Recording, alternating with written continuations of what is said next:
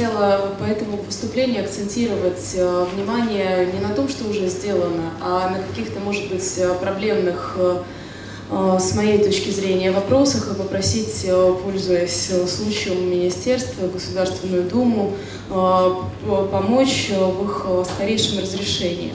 Если говорить про инфраструктуру для поддержки экспорта, то, безусловно, важен внутренний рынок – важны условия для развития внутри страны компаний производства и производства программного обеспечения. здесь я думаю, что ну, наверное, трудно найти другую такую отрасль, для которой делают столько государства, сколько сейчас делается для IT. У нас действительно целый ряд льгот, и большой-большой э, такой победой для отрасли стало продление льгот по страховым взносам, потому что для нас это очень критичная история. И сейчас э, в целом, что касается налогообложения, здесь, конечно же, достаточно там, стабильные, комфортные условия. Важно, что компании могут планировать э, свою деятельность на несколько лет вперед, понимая, что у них действительно будут льготы как минимум до 2023 года. А, если говорить про стимулирование спроса на внутреннем рынке, то здесь есть нормативная база, ведется очень большая работа регуляторов отрасли по тому, чтобы доля российского программного обеспечения на российском государственном же рынке увеличивалась. Но, э, к сожалению, мы очень часто на практике сталкиваемся с тем, что при желании заказчики обходят э, те нормы, которые есть сейчас, и желание бывает нередким. И есть различные как формальные лазейки в текущем законодательстве, например, маскировка закупок э, программного обеспечения под разработку информационных систем, под э, под э, программно-аппаратные комплексы, на которые не распространяется текущая нормативная база, так и есть просто случаи, когда заказчики продолжают закупать тот софт, который у них используется, при этом абсолютно фиктивные готовят обоснование выбора иностранного программного обеспечения и э, несколько, наверное, демотивируют игроков рынка, что зачастую такие случаи оказываются безнаказанными. И каких-то конкретных историй, когда крупный тендер был бы отменен, например, на закупку российского программного обеспечения, на закупку, наоборот, иностранного программного обеспечения, но их не слышно во всяком случае, и мы о них не знаем. Мы знаем, когда заказчики по доброй воле действительно понимают, что есть российские конкуренты, они просто сами меняли тендерную документацию, но так, чтобы заказчик до конца шел и говорил, я все равно буду закупать иностранные, и э, государство сказало бы, что нет, посмотри на российские продукты, мы, к сожалению, вот таких ярких примеров не знаем. Есть случаи, когда ФАС выявляет нарушения, их десятки, но в основном это не, не самые крупные закупки, а крупные, они вот на миллиарды как шли, так и идут, и постоянно об этом идет оповещение. Поэтому если здесь а, там, можно усилить контроль, мониторинг, и мы, конечно же, мы чувствуем здесь свою огромную роль э, в том, чтобы как минимум доносить информацию о том, что есть такие нарушения, простить Министерство, Государственную Думу, ФАС, Центр компетенций по импортозамещению, Совет Федерации, у нас столько партнеров на самом деле, просить э, вмешиваться в ситуацию. Я думаю, что вот как раз переломный момент именно с точки зрения разворота в сторону российских производителей на внутреннем рынке, он на бумаге наступил, а по факту еще нет. И многие компании его как раз-таки очень ждут. А, если говорить о кадрах, э, то, безусловно, э, кадры — это все для IT-компаний, и успех компании зависит только от того, кто работает в ней. Э, и на уровне стратегов, и на уровне разработчиков, и на уровне маркетологов абсолютно все востребованы. Если мы говорим о программистах, огромный дефицит высококвалифицированных кадров, идет нешуточная борьба между компаниями, как российскими, так и иностранными, за э, ключевых сотрудников. А, и компании здесь, конечно же, если говорить, там, например, о заработной плате, о комфортных условиях, о свободном графике, компании зачастую идут на все для того, чтобы просто а, привлечь к себе, удержать а, специалистов внутри компании, вплоть до того, что вот, создают какие-то кружки, клубы по интересам на территории самих офисов компании и так далее. Здесь, э, наверное, важно еще и говорить не только о количестве программистов, которые требуются. Важно говорить о том, как мотивировать людей оставаться в России и работать на э, там, российские компании, не на иностранные. Потому что мы э, прекрасно понимаем, что там, задача снять сливки с выпускников, она есть абсолютно у всех компаний, иностранных также. Крупные компании идут в вузы, открывают свои кафедры, взаимодействуют со студентами, а небольшие компании не очень могут это сделать. Здесь хотелось бы, чтобы Наверное, действительно это можно сделать только в масштабах государства, чтобы студенты в разных вузах страны, не только Москвы, Питера, там, Новосибирска, например, но и в разных городах, а, понимали, во-первых, какие есть проекты в России, какие есть команды в России, каким они могут командам примкнуть, где пройти стажировку и в дальнейшем какая компания может стать их работодателем. И также, чтобы они понимали, если у них есть задумка сделать свой стартап, сделать там, свой бизнес, как им это сделать, как им может помочь государство. А, плюс есть э, такая, у нас есть привычка закупать иностранное ПО, есть привычка учить на иностранном ПО.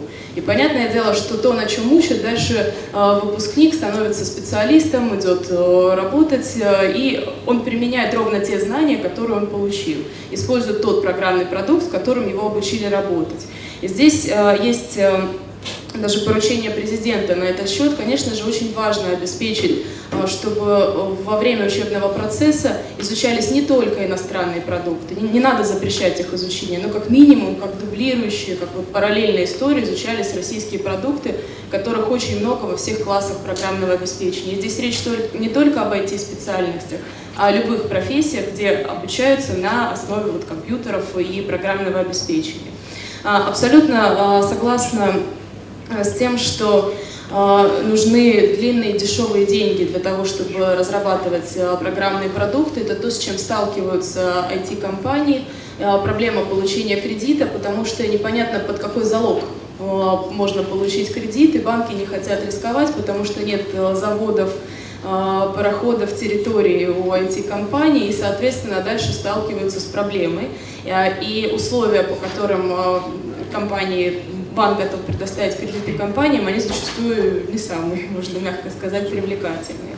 Но, а, на мой взгляд, помимо вот э, э, того, что действительно должны быть э, доступные инвестиции для компаний, здесь еще важно сфокусировать работу, а, потому что есть там достаточно большое количество институтов развития, есть достаточно большое количество возможностей. И хотелось бы, чтобы была стратегия и приоритетные направления вот прямо на уровне отрасли были сформированы, которые важны для государства и важны с точки зрения экспорта.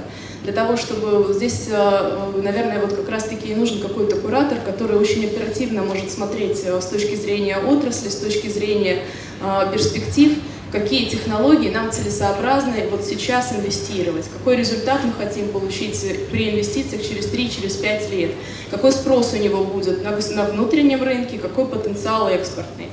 А, если говорить о прицельных мерах поддержки экспорта, то абсолютно а, согласна и благодарна Николаю Анатольевичу, который вот озвучил предложение по минимизации, наверное, таких барьеров, которые есть сейчас, в частности, про валютный контроль. Действительно, а, компании, которые экспортируют свои продукты, они сталкиваются с целым рядом препятствий, и целые сотрудники сидят и занимаются только тем, что подготавливают вот конкретные бумаги для того, чтобы государство все-таки их зачло. Плюс есть еще не только с бумагами проблема, а с тем, например, что э, если иностранный контрагент не выплатил по контракту сумму, то значит компания штрафуется э, и, э, по сути, несет двойной убыток. То есть ему его контрагент обманул, и компания сама подвержена штрафу.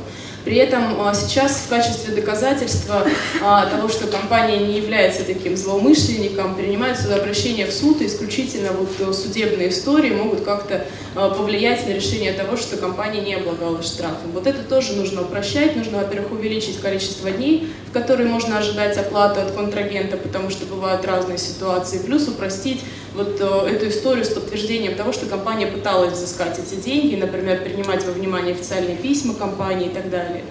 И э, э, плюс стимулирование и помощь в, наверное, продвижении продуктов компании на рынок. Здесь можно сказать, что э, создан инструмент «Единое окно для поддержки экспортной деятельности» для всех отраслей, Российский экспортный центр, запущен ряд программ, которые мы видим, например, поддержка зарубежного патентования, например, субсидирование э, участие в международных выставках, но, к сожалению, везде есть нюансы. Если мы говорим про поддержку... А хоть какие-то компании реально получили вот эту поддержку? Вы знаете такие примеры? Вот вашей ассоциации сколько компаний получили? Есть, но их, к сожалению, немного. То есть... Хоть какие-то есть, то есть хотя бы несколько получили? Не, не, да, несколько компаний есть, но их, конечно, могло бы быть намного больше. Если мы говорим про субсидирование зарубежного патентования, то установлены достаточно жесткие правила, под которые не все эти компании попадают. Например, там установлено правило, что не более 50% уставного капитала должно, быть иностран... должно принадлежать иностранному юрлицу. При этом не указано какому. Просто вот если вас инвестировал иностранный инвестор, вложил у вас деньги, все вы не можете получить. При этом э, нам понятна отсыл, это борьба с, э, не борьба, это антиофшорное законодательство. Есть постановление правительства, которое говорит о том, что нельзя, ну, то есть нельзя, не рекомендуется помогать компаниям, у которых вот 50% уставного капитала принадлежат а, иностранному юрлицу, зарегистрированному в определенных странах, которые вот являются офшорными, они не сотрудничают, они не предоставляют информацию. Наверное, так и нужно расширить. Плюс э, возникает вопрос о конечных бенефициарах в, любом стороне, э, с, любой, с любой стороны возникает вопрос о том, кому дальше принадлежит компания. И получается, что сейчас мы отсекаем российские компании, которые э, в принципе э, действительно являются российскими, просто структурированы так, что они получили инвестиции, да, вот у них есть иностранные э, там, юридические лица, но при этом конечные бенефициары, граждане России, э, проживающие в нашей стране и так далее. Вот хотелось бы поменять это. Что касается субсидирования выставочной деятельности, то, э, насколько мне известно, сейчас сформирован план выставок, которые готовы поддерживать. И там преимущество отдается только коллективным стендам, но это, если честно, не соответствует запросу отрасли потому что компании хотят участвовать каждая в своей выставке, в своей направленности. Зачастую это не IT-мероприятие, а это та ниша, где собираются заказчики компании, где они наиболее достойно могут, вот, наиболее эффективно для себя могут принять участие. И э, это не общий, общий стенд, при, при всем уважении к общим стендам, коллективным таким мероприятиям, Каждая, тоже за отдельный стенд. Каждая компания, если это российский производитель программного обеспечения, хочет иметь маленький, пусть маленький, но свой, но свой, брендированный, свой гордый брендированный стенд там, где она считает там, максимальную проходимость э, своих клиентов.